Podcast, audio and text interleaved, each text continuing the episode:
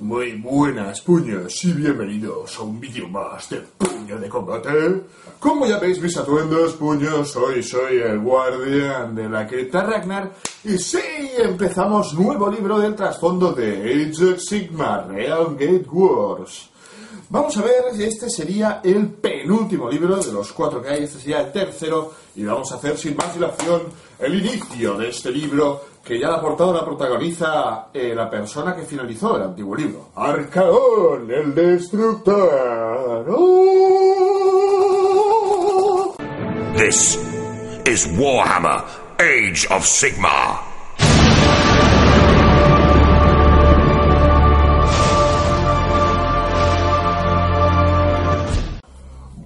En guerra. La tormenta desatada por Sigmar oscurecía los cielos y la guerra arreciaba en los reinos mortales. Los ejércitos sigmaritas recibían refuerzos constantemente desde lo alto de Azir, pero los audaces señores del caos tenían un plan cuya culminación se acercaba cada vez más. El primer acto de la guerra de las Realm Gates había finalizado. Puesto en escena por el dios rey en persona, su ejecución había dejado una huella perenne en los reinos mortales. Los Storgas Eternals habían derruido fortalezas, rescatado civilizaciones sometidas y arrancado ciudades de las garras de los poderes ruinosos. Pero sobre todo se habían centrado en retomar los portales que comunicaban los reinos. Al hacerse con el control de los mismos, la vanguardia de los Storkas Eternals había abierto las compuertas de la venganza de Sigmar, allanando el camino al grueso de sus huestes. Además, habían acabado con el dominio del caos, rompiendo la soga que ahogaba toda esperanza de libertad de los reinos mortales. Al liberar a los oprimidos y esclavos y acabar además con los asedios, el ejército celestial de Sigmar dio a los pueblos libres la oportunidad de contraatacar e iniciar así las vengativas cruzadas que se extenderían por todas las naciones. Partidas de Duardwin marcharon desde sus fortalezas volcánicas. Los pieles verdes se alzaron con un rugido desafiante. ¡Guau! Y los Aelf, envueltos en las sombras, abandonaron sus refugios por primera vez en siglos puños. Poco a poco, los adoradores del caos sucumbieron a la furia de aquellos que habían sobrevivido a su dominio en la insurrección. Sin embargo, los siervos del caos eran numerosos puños y se aferraban a su prolongada supremacía, defendiéndola con un alarde de cólera y odio. Los hombres bestia y los scavens acudieron también al fragor del combate. La marea de alimaña se arremolinaba, formando olas de pelaje sarnoso, a medida que se afamaban por saciar sus ansias de derramamiento de sangre. Allí donde la carnicería era más salvaje, hacían aparición las hordas saqueadoras de demonios del caos, envueltos en un aura de irrealidad iridiscente y en busca de nuevas víctimas para sus espadas forjadas en los infiernos y sus máquinas de guerra daemónicas. Los vasallos de los dioses oscuros eran tan caprichosos como sus señores y no solían cooperar durante mucho tiempo seguido puños. Incluso, estando cerca de la victoria definitiva, los dioses del caos se peleaban entre ellos por los escombros. Al ver que Nurgle reclamaba para sí los reinos de, de Jade, Corne le echó encima sus demonios más feroces para quedarse con los laureles de la victoria sobre Irán. Nurgle, a su vez, miraba con codicia los reinos cenicientos de Akshi, donde tan solo Sigmar desafiaba el dominio de Korn. Por otro lado, los más fervientes adoradores del príncipe oscuro de Slanesh ahora luchaban y ahora se rofocilaban los unos con los otros sin abandonar la búsqueda de su dios perdido. Mientras que los seguidores de Finch, el arquitecto del destino, manipulaban los hilos del tapiz de la realidad para ajustarlo a sus tramas. tan solo un, un alma al servicio de los dioses oscuros, se mantenía al margen de las conspiraciones y litigios que alejaban el caos de la supremacía absoluta. El elegido por los poderes oscuros, Arcaón, glorioso gran mariscal del apocalipsis, puñas. Había orquestado campañas de tal magnitud que los planes de reyes y emperadores empequeñecían a su sombra. Cuando Arcaón se dio cuenta de que bajo el mando de Sigmar miles de tiranos, déspotas y caudillos sedientos de sangre habían sido derrocados, Arcaón resolvió volver a los cielos en contra del divino rey. Para lograrlo, pretendía hacerse con el favor de los dioses bestia zodiacales que moraban los reinos mortales. Dicha tarea no iba a resultarle difícil, pues el oráculo maldito de Kiazanus se contaba ya bajo su influjo. Argentín, la, la sierpe de plata de Amfroc, había dado la espalda a la luz tiempo atrás, tentado por Arcaón con la adoración de Finch. Después de él, el mariscal iría por sus hermanos, y una vez reunidos bajo su causa, a los más poderosos de esa raza celestial los azuzaría contra el Sigmarón para que derruyeran el palacio natal de los Storkas Eternals, y así los hijos de Sigmar se verían obligados a defender su reino hasta la completa aniquilación. Era un plan madurado durante décadas, de una magnitud tal que ningún mortal podría haberlo concebido. Pero Arcaón había destruido mundos antes y volvería a hacerlo, aún con los ejércitos de Sigmar en su contra. ¡Uh! ¡Puños!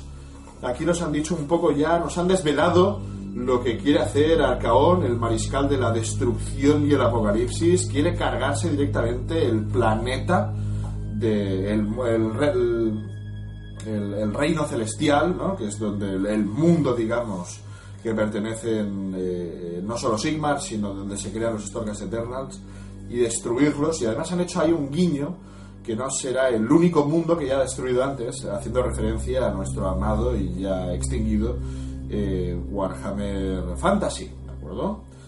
Y una vez indicado esta pequeña introducción bastante interesante, ya nos han dicho de, de qué va la historia, puños, vamos al primer episodio que se llama Bajo estrellas ardientes. En cuestión de días, los conflictos de la península Brimstone se extendieron a una docena de teatros bélicos, y luego a una docena más. Cuando los Hammerhands regresaron a los sulfurosos mundos llameantes, la batalla se había recrudecido no solo a través de las Ashlands, sino también a los dominios circundantes. En medio de la expansión cósmica de Akshi, se asientan una serie de subreinos llamados los mundos llameantes. La exaltación abrasadora de los habitantes del Reino del Fuego había sido testigo numerosas veces de cómo la guerra consumía estos dominios irreales, pero a lo largo de su historia no habían tenido nada parecido a la campaña emprendida por Sigmar contra las fuerzas del caos. El mayor de los mundos era un vasto reino en forma de disco, conocido como los páramos de la ceniza, de las cuales la península Brimstone no era más que una pequeña parte. No una, sino 16 masas de tierra flotaban sobre el océano de ácido inflamable de los páramos de ceniza, en cuyas aguas solo navegaban los seres más fuertes en barcos protegidos mediante la magia. Durante largo tiempo, los páramos de la ceniza habían sufrido la opresión de los dioses oscuros. Aunque sus orillas estaban ennegrecidas y eran venenosas, sus regiones interiores habían sido pobladas y eran fértiles puños. Su pueblo era fuerte y sus tierras salvajes una vez albergaron a innumerables familias nómadas. Ahora, sin embargo, las tierras eran unos seriales miserables y unos cotos de caza para los adoradores de Corne. Incluso la propia tierra había sido maltratada y destrozada por las extrañas erosiones del caos. Las regiones, las regiones periféricas de los páramos de la ceniza se habían separado, arrancadas de la tierra y el mar por igual para flotar errantes por el cosmos. Con los vientos del caos aullando sobre ellas, estas islas adquirieron una especie de conciencia agresiva Enormes pináculos de roca unida a la piedra bruja empujaban desde el borde de cada isla, dándoles un aspecto disparatado y peligroso. Corrompidas por la propia rabia de Corne, estas masas de tierra se contraían sobre el dominio cercano de Aspixia con cada ciclo estacional, permitiendo que manadas de guerra de monstruosos bulgors las invadiesen y al conjunto de estas islas depredadoras se las conocía como el archipiélago Tauroi. Y el destino de sus antaños fuertes culturas pendía de un hilo. Donde antes ardieron hogueras alegres, los nativos ahora se escondían a la luz de las velas en las más profundas cuevas. Aquí tenemos un recuadrín, vamos a ver. Las palabras del Lord Relictor Creepborn sonaban graves. Así que regresaremos a los mundos ígneos. Amargas como la hiedra de una tumba. Esta vez con una facción de nuestra fuerza y sin Lord Mandus que nos guíe. El Decimator Prime Ocus estaba firme al lado de Creepborn. El enorme paladín observaba el mosaico cambiante de piedra de fuego que representaba los páramos de ceniza en la sala de las cruzadas emergentes. Caímos en el monte Cronus hasta el último de nosotros, dijo el gran guerrero. El trueno retumbó, ahora en sus palabras como si la tormenta hubiese impregnado de alguna manera su voz durante su rápida reforja. Disfruto con la posibilidad de una redención rápida. ¿No siente lo mismo, Lord Grimborn? No dude de mi convicción, Orcus. Mejor busque la suya. Los paladines de nuestra cámara forman la única vanguardia. No estoy seguro de que puedan ganar solos. No tendrán que hacerlo, dijo una voz refinada. Gripper se giró para acercarse a un guerrero regio revestido de sigmarita azul, caminando con grácil confianza. Lord Victria, dijo Orcus, he oído mucho acerca de sus habilidades. No son mías, sino de Sigmar, dijo el Lord Tempest, el Tempest Lord. Me alegro de verles, hermanos. Con sus Hammerhands y mis Victrians, la victoria está asegurada. Espero que así sea, dijo Jonas, por el bien de todos. Bueno, aquí tenemos puños, un nuevo personaje en escena. Tenemos aquí al señor Lord Victrian, que lleva el capítulo de, de los Victrians, ¿no? de la Stormhot Host Victrians. Eh, no sé si se denominan Victrians o más adelante nos indicarán un poco eh, quiénes son estos señores, porque ahora mismo los Victrians no me suenan. Ah, vale. Ya he hecho un poco de semi-spoiler, pero creo que es necesario para saber un poco de dónde viene esto. ¿eh? Son los Tempest Lords, ¿vale? Los señores de las tormentas. Los Tempest Lords, liderados por Lord Victrian, se une a la refriega, eh, ya que los Hammerhands les han pegado una tunda buena, una buena paliza, y pues así de refuerzo, así de refresco, vienen estos señores a apoyar. Vamos a seguir con el relato, cuñas. La montaña inaccesible era visible desde todos los puntos de los páramos de ceniza. Decenas de expediciones habían hecho incursiones futiles a ese pico distante. Imperios enteros se arruinaron intentando explotar los filones de cuarzo rojo que brillaban en sus laderas. Tras la época convulsa del seísmo de fuego, los buscadores no se encontraban más cerca de la cima cada día, e incluso lo sabía que estaban aún más lejos de donde empezaron en las laderas de la montaña inaccesible, había un círculo de piedras color carmesí. Se decía que todo el que entrase en él vería su emoción más poderosa multiplicada por cien, sangrando al otro lado del pico y hacia los páramos de ceniza de abajo. En los últimos días más calurosos, una visión de esta construcción monolítica brillaba sobre la isla de Asfixia, un, un espejismo que algunos creían que conducía hasta el pico de la montaña. Esa visión se había aposentado una vez en un alto acantilado, pero ese acantilado fue erosionado por los vendavales de la magia que rondaban en esta tierra árida a puños. Después de esto, el portal legendario flotaba en el aire, con el, el nombre que le pusieron de la montaña inaccesible, ya que pues debido a esta característica que se erosionó y se separó la Tierra y en vez de caer, como esto es Age of Sigmar, pues flotó en, este aire mágico y se quedó esta Realm Gate, eh, esta Realm Gate pues flotando, ¿de acuerdo? llamándose la montaña inaccesible, que además puntualizan que era más cierto que nunca. Todos los páramos de ceniza sufrieron el dominio cruel del caos, pero fue la isla marcada la que se cobró el mayor número de víctimas. Una tierra privada de todas las culturas nativas, excepto por un puñado de logias Fire Slayers demasiado tercas como para retirarse. Flotando en el cielo de la isla marcada estaba la tierra del sol encadenado, en forma de media luna, donde muchas logias Fire Slayers establecieron sus hogares.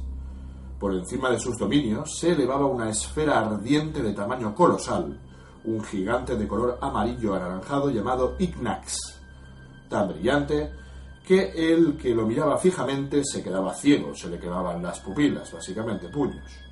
Los antepasados de las logias Fire Slayer fueron los que hicieron un trato con Grubni para eh, forjar los, las cadenas del dios y atrapar al sol.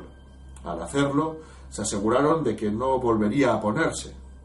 Las leyendas contaban que cuando cayera la noche sobre los mundos llameantes, el fuego del mismo Akshi saldría. Los Runesmitters de las logias Fire Slayer llevaban mucho tiempo preparándose para ese día, con la esperanza de que su habilidad con las runas pudiese evitarlo. El orbe Infernia, ahora llamado así, brillaba sobre los páramos de ceniza, un mundo antes cadavérico, reclamado por demonios y diablos. Aunque las tierras duras como diamantes de esa inmensa esfera permanecieron intactas, el lodo salino sobre el que flotaba antaño había desaparecido, dejando un mosaico de masas de tierra unidas solo por la memoria. Eso y la intensidad del odio entre los cuatro príncipes demonio que gobernaban estos continentes, ningún mortal había pisado la superficie del orbe infernia durante mil años. Se decía que si las legiones de demonios de aquel lugar infecto encontraban una forma de cruzar los mares cósmicos, la posterior invasión vería los mundos llameantes sometidos en un solo día de sangre. Pocos se dieron cuenta de lo cerca que estaba esta realidad en hacerse mm, eh, posibilidad, esta posibilidad de hacerse realidad. ¿De acuerdo, puños? Entonces aquí tenemos una especie de planetoide barra sol habitado por demonios, por lo que están indicando. Eh, de esta manera, este, estas, estos continentes de, de terreno flotante, ¿de acuerdo? Eh, nunca se pone el sol, ¿de acuerdo? Debido a, este, esta referencia que nos han indicado de el orbe infernia. Pero cuidadín, que está eh, al mando de cuatro príncipes demonio, pegándose de hostias entre ellos, obviamente. Y a la que la cosa se den cuenta o suceda algún suceso, pues eh, todos estos demonios y la van a liar parda, reventando un terreno muy importante y muy grande de Axi. Aquí seguimos con el subcapítulo de este capítulo que es El arrogante y el cruel. El lugar más desolado de los páramos de ceniza era Asfixia, frecuentada por una tormenta piroclástica resultado de una explosión volcánica en eras pasadas. Era un hogar de muchos cultistas devotos de Corne. Fue aquí donde los Hammerhands y sus aliados asestaron los primeros golpes de la cruzada Firestorm. Aquí tenemos una nueva cruzada que ya tenemos el nombre que será la cruzada Firestorm, uno de los muchos hilos argumentales que me imagino que cogerá este libro. ¿De acuerdo? Así que quedémonos con este hilo argumental, cruzada Firestorm, puños. La batalla por los páramos de ceniza comenzó con una escalada de rivalidad que se vio por primera vez en los primeros días de la era de Sigmar la guerra entre las falanges ordenadas de los Storkas Eternals y las hordas rebeldes de los Bloodbones, los seguidores de los cultos de Korn. La batalla se extendió desde las penínsulas de Brimstone hasta la isla marcada, hasta Pumis y Asfixia, y más allá, llegando hasta la Tierra del Sol encadenado. Todo esto que acabamos de describir anteriormente. Ni siquiera Sigmar se dio cuenta de que la rivalidad desempeñaría un papel crucial en su gran cruzada celestial, propiciando una serie de eventos que cambiarían el destino de todos los reinos. Cuidadín, Pedrín, que esto es importante, esta cruzada Firestorm. A pesar de que las guerras que se desarrollaban en este paisaje eran batallas de fuerza y resistencia física, la más insidiosa de las amenazas era casi invisible. Ya suele pasar. Una extraña maldición había arraigado en medio de los mundos ígneos, enviada por un poder mucho más sutil que Corne. Se abren las apuestas puñas, yo la mía Sphinx. Rebobinemos. Enviada por un poder mucho más sutil que Corne, el dios de la sangre, pero no por ello menos horrible. En el interior de Asfixia estaba poblado de naciones muy pobladas y aún quedaban algunas de ellas, pues lucharon con una furia rabiosa y determinación férrea contra las bandas de Corne que las atacaron. Incluso Sigmar quedó impresionado por su capacidad de resistencia y su espíritu guerrero. Así que envió a sus Haberhans, la primera de sus Strike Chambers, para salvar a aquellos mortales de la Goretide mientras sus hordas devoradoras arrasaban las tierras. La Goretide es la del señor Corvuscul, ¿de acuerdo? Tras su masacre frente a Arcaón y su vanguardia, los Hammerhands quedaron muy diezmados. La mayoría aún estaban siendo eh, reforjados y Lord Bandus estaba además entre ellos, eh, en proceso de reforja, Así que no se encontraban en activo. Solo los paladines de esa orden resultaron lo bastante fuertes para soportar una reforja rápida, y entre ellos y el Lord Relictor Jonus Creepborn, cuya orden se decía que tenía que ver con la sombra de la muerte, pues estaban en activo, ¿de acuerdo? Así que solo los paladines y Jonus, bueno, eh, agradecer eso sí que es la élite de la élite, ¿no? Porque los paladins, pues son los, los chungers. Muy bien, al final, solo 80 Hammerhands eh, emergieron de los rayos crepitantes y fueron enviados a Akshi. Pero a pesar de todo, eran un símbolo potente de la determinación de Sigmar para destrozar los ejércitos de Corne. Ostras, 80 contra las hordas de Goretid puede ser... Eh, bueno, vamos a ver, vamos a ver. Sigmar no tenía deseo alguno de enviar a los Hammerhands a un combate que no podían ganar, que es un poco lo que os decía, puños de modo que envió a otras ocho, cuidado, cuidado, por si se queda corto, mandó a ocho Storhost a la batalla junto a ellos. La principal era la de los Tempest Lords. Estos nobles resplandecientes de azul y blanco podían deshacerse de las hordas que asaltaban Asfixia y salvar a su gente. No tuvieron que esperar mucho para gozar de una oportunidad. Tan pronto como los ejércitos Bloodbone vieron los rayos divinos sobre las tierras baldías se concentraron en su dirección y muchos renunciaron a seguir la carnicería de los asfixianos para enzarzarse con un enemigo más fuerte. Los Estorcas Eternals los dejaron acercarse. Si pudieran unirse con las tribus restantes de esa tierra en guerra contra un enemigo común, la victoria podría estar al alcance.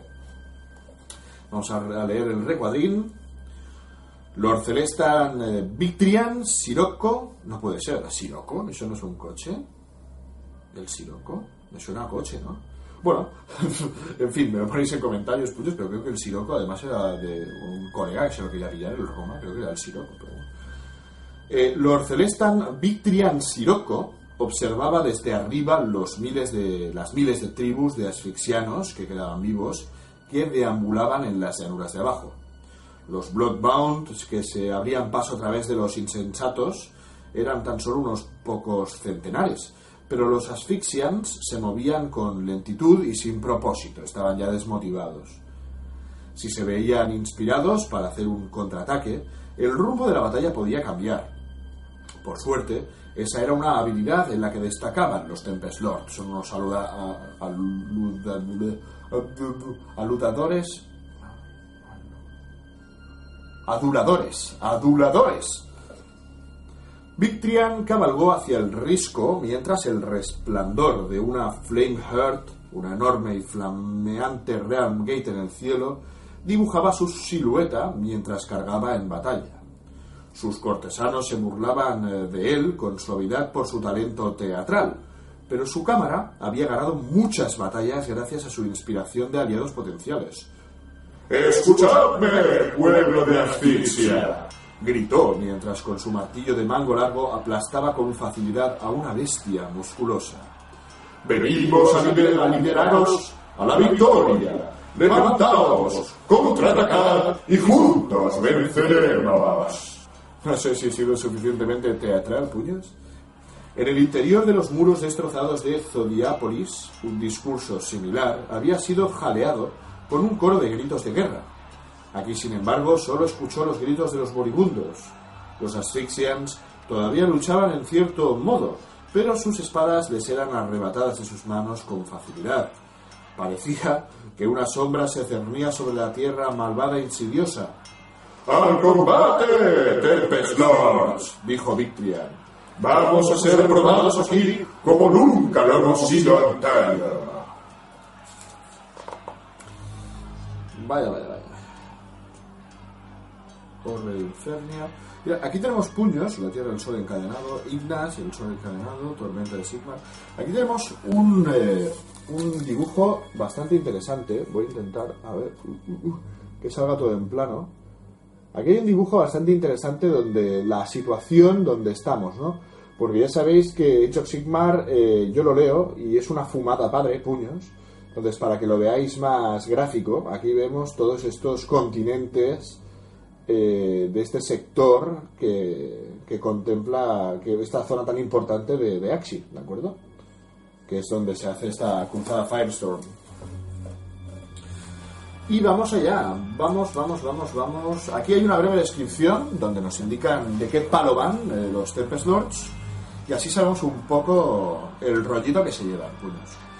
Eh, Tempest Lords. Los más regios y orgullosos de los estorzos son los Tempest Lords, elegidos entre los más fuertes y justos de los gobernantes que lucharon contra el caos. O sea, es un ejército de políticos, así en cachondeo. Cada uno de estos Estorgas Eternals fue antaño un señor, un noble o un monarca. Para ellos, su deber consiste en proteger a los menos afortunados, no con edictos, sino con el martillo y el escudo. Este sentimiento de nobleza obliga a visto, eh, obliga a visto como docenas de tribus mortales eran llevadas al borde de la aniquilación en la refriega. Los que oyen la oratoria encendida de los Tempest Lords encuentran eh, la última chispa de la llama del desafío en una tormenta que ruge de emoción, que los ve redoblando sus esfuerzos y luchando valientemente junto a sus salvadores. Los Tempest Lords conocen bien su valor. Cuando Sigmar les dijo que equivalían a una docena de mortales, se lo tomaron a pie de la letra, y desde entonces llevan la cuenta de los enemigos que han matado. Para ellos, ser asesinados y enviados de vuelta a Azir antes de haber matado a 12 enemigos es una marca de desgracia que les perseguirá en los años venideros mientras que los que aún no han caído en batalla son venerados como héroes o santos vivientes de Sigma. O sea, matas 12 antes de morir. Si matas 12 ya puedes morir, si haces más, pues perfecto.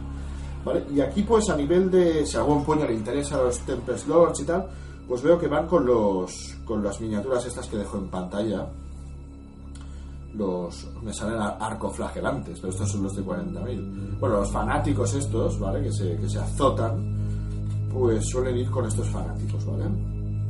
Así que si quieres hacer una alianza entre eh, Imperio o, por sí, entre Imperio y Storjas Eternals, pues los Tempest Lords son de los más adecuados para ello a nivel transformístico. Seguimos leyendo. Los fuegos de la ira. Mientras la batalla se propagaba sin freno por los mundos ígneos, los campeones de la Goretiv se apresuraron al crisol de la guerra incitados por los rumores de una nueva clase de luchador contra quien podían probar sus hachas. No eran los únicos a quienes la sed de sangre atrajo a la batalla. Los Stormhast que descendieron al corazón de Asfixia se sumergieron en la batalla unos minutos después de su llegada. Las que emergieron más lejos se situaron en formación rápidamente y realizaron una marcha forzada hacia las líneas de batalla colapsadas en la distancia. Elevando plegarias al dios rey, pasaron muchas estatuas de ceniza a medida que avanzaban.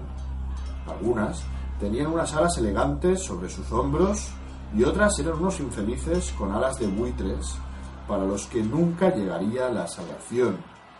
Unas criaturas que aparecen por aquí. Algunas de las canciones de guerra de los Storkas vacilaron, probablemente después de ver a estas almas malditas en sus prisiones de ceniza. Pero las huestes continuaron su marcha. La vista de las hordas color carmesí y cobre les espoleó. Iba a haber una batalla allí, una realmente grande. Las legiones de Corne acogieron este nuevo desafío con gritos de alegría sedienta de sangre. Desde la apertura de las puertas de Azir y la destrucción de la pirámide de cráneos de Corvus se había recrudecido el conflicto entre los ejércitos de Sigmar y las hordas innumerables de la Goretide. No había escapatoria. Incluso en las regiones más remotas y desoladas de Asfixia, el fragor de la guerra era audible con un rugido sordo que persistía en todo momento. La tierra ahora era negra por la sangre coagulada y el único consuelo por aquella mancha oscura de violencia eran los ríos de magma naranja amarillo brillante que, carbonizaban todo a su paso hacia los mares sulfúricos. O sea, es, es un escenario de batalla increíble. La encargada de llevar la guerra asfixia no era otra que, ¡oh Dios mío, puños! La encargada de llevar la guerra asfixia no era otra que Valkia la sangrienta, consorte de Corne que había sido atraída a sus campos de batalla en busca de dignos discípulos. Valkia se elevaba sobre los ríos nacidos en volcanes y las cabezas humeantes de los muertos proyectando sombras con sus oscuras alas, mientras sobrevolaba a los campeones que luchaban abajo. Cuando un guerrero al servicio de Corne luchaba excepcionalmente bien, la reina de la sangre se lanzaba en picado para arrebatarle su vida mortal y reclamarlo para sí. Si un campeón del orden probaba su valía en combate con su cuerpo y con su mente, le atravesaba el pecho con su lanza Slaupnir. La fuerza de su golpe repentino bastaba para arrancarle el corazón a la víctima. O sea, esta tía loca de la pradera, que ya la conocemos, Valkia, y si no, pues después la conozcan la pongo aquí, un clásico, la señorita Valkia de Corne. Pues nada, que si ve uno de los suyos ahí que, que pega bien, pues le reta y pum, y lo mata. Y si es bueno también, o sea, esta se carga a todo lo que ella considera que le supone un duelo, un reto marcial, pues lo mata, sea amigo o enemigo. Aquí tenemos un recuadrín donde nos describe un poco Valkia, ¿de acuerdo? Valkia la sangrienta. Hace miles de años, eh, la semidemonio, ahora conocida como Valkia, era una austera reina mortal, fuerte y con una mente tan decidida como portentosa. Su habilidad con la lanza larga, Slaupnir, era tal que todo el que desafiaba a su derecho a gobernar era rápidamente eliminado. Durante su ascendencia, Valkia se ofendió cuando el, el príncipe demonio Locefax le dijo que sería mejor esclava que señor de la guerra. La cabeza, aún viva de aquel demonio lascivo, está fundida en su escudo. Si os fijáis, tiene un escudo en forma de cabeza de demonio. Pues ese demonio le dijo esto y ¡clac! Pues ahora tu cabeza es mi escudo. Incluso su propia gente se volvía contra ella en el cenit de su cruel reinado. Pero con la bendición de Corne los mataba a todos. Por eso, ¿no? Eh, cuando ve que uno es potencialmente peligroso, pues ya directamente lo mata. La devoción de Valkia era tal que ella misma buscó, el propio, buscó a propio Corne, siguiendo un viaje increíblemente peligroso y dañino para la cordura a través del reino del caos. Allí creó su propio feudo en la fortaleza volcánica del monte Ashenfell y, impresionado por su propia ambición, Corne nombró a Valkia como su campeona personal. Tan pura es su rabia que le ha insuflado nueva vida más de una vez. Y Valkia lucha por su credo rojo hasta el día de hoy. Que esta señora muere y si Corne le apetece, un poco como a Carne, el traidor de 40.000, pues lo revive. Muy bien, muy bien. Sí, sí. La mayor parte de los guerreros de Valkia reclamó eh, provenían de los Red Blade Riders, una vanguardia de caballeros mortales empapados de sangre que podían incluir desde eh, Chaos Knights, o sea, Caballeros del Caos, hasta Mighty Skull Crushers en Juggernauts de bronce demoníaco. La masacre que infligieron fue tan grande que Lord Crimborn había marcado a los Riders para que muriesen en el primer día de la batalla. Había estado buscando una confrontación con aquellas tropas de élite desde entonces y no iba a ser decepcionado porque ha sido al revés al final. Ellos van a por ti. Yonus. Los Storkas Eternals se habían encontrado un pueblo agotado y lento en lugar de unas tribus fuertes y soberbias, como decían, que habían previsto. Nagoretide, además, era aún más fuerte. Sus campeones eran rivales incluso para la Annihilation Brotherhood como guardia personal de Cryptborn.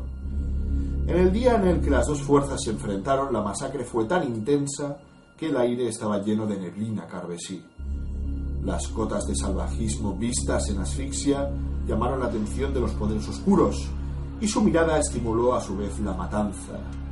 Con el tiempo, las ocho Storhost enviadas a asfixia se convirtieron en siete, o sea, una aniquilada entera. Luego en seis. Ya llevamos dos. El ataque, en cambio, no aflojó. Semana tras semana, puños, continuó el combate por la tierra de asfixia hasta que los cadáveres se amontonaban por todo el paisaje como montones de nieve espeluznante.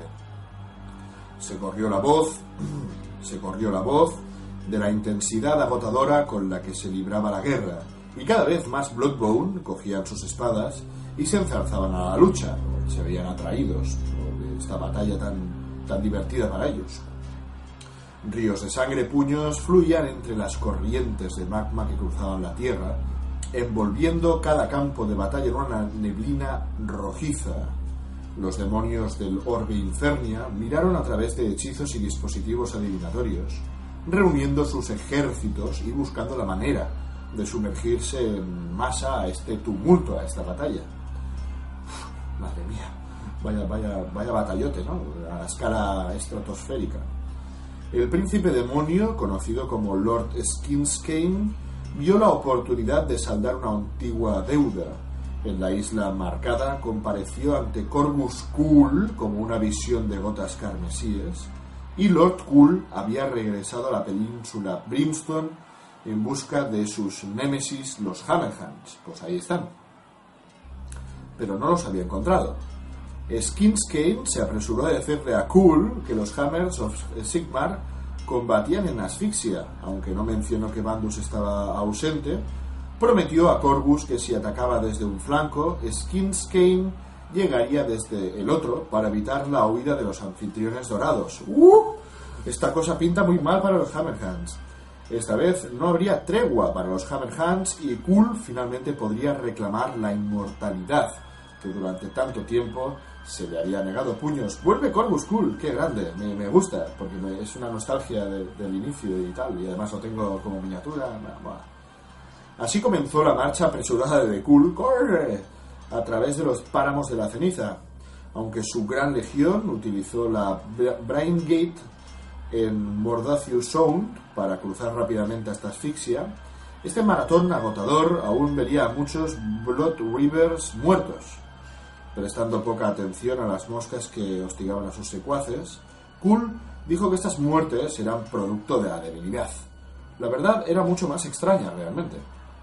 Cuando Kuhl rastreó los campos de cadáveres de asfixia en busca de las armaduras de oro de sus enemigos, la lucha por aquella tierra se había recrudecido. Los jinetes Redblade supervivientes atacaron la línea de batalla de los Storkas en la que parecía la quincuagésima vez la Strike Chambers luchaban hasta el agotamiento, así como sus feroces adversarios. Cool sonrió mientras una veintena de Victorian Liberators caía bajo la intensidad del asalto. Los destellos de las luces de Alma elevándose hacia el cielo, ya muertos, era una visión agradable, incluso más que la visión de los Asphyxians siendo desgarrados por las hachas de la vanguardia de los Blood Rivers el señor de la guerra sintió palpitar de nuevo su negro corazón cuando vio el dorado de los Hammerhands en combate. Sin embargo, en cuestión de horas estaría luchando por su vida. Sus aliados demoníacos no habían cerrado la trampa como los habían prometido, y para colmo los habían abandonado. ¿Y esta jugada? ¿Qué ha pasado aquí? Aquí tenemos un recuadrín que es Replegaos por el centro y contraatacad, ordenó Jonus mientras sus guerreros luchaban por mantener el equilibrio en el campo de cadáveres. Sin embargo, se mantuvieron eh, firmes retirándose del centro mientras sus flancos llegaban para envolver a la horda de Corne. Era la misma maniobra que habían utilizado en una docena de teatros de guerra en las últimas semanas. Con la mente de sus enemigos consumidas por un frenesí, los locos cabalgaron hacia allí igual que hacían siempre. Aunque los paladines no llegaban a dos veintenas, consiguieron que cada golpe de martillo contase. Cerca de allí, los grupos de guerreros asfixian cargaron, la, cargaron contra la retaguardia de la Guaretide, pero fueron arrollados. Jonus luchó en un intento de reforzarlos, pero se encontró de camino, eh, con su camino bloqueado, por una mujer alada que se elevaba desde el cielo, altiva y maravillosamente oscura. Parece que tus amigos mortales son débiles, dijo la mujer, y los míos no son mucho mejores. Esperaba más del combate. Es el trabajo de tus patrones, demonio, respondió Jonas. Su visión de tormenta estalló. El espectro de alguna plaga se cernía sobre cada uno de los asfixians y también sobre uno y también sobre no pocos de sus enemigos. Mi señor Corne quiere más sangre, nada más, dijo Valkia. Es tu dios cobarde que les roba su fuerza.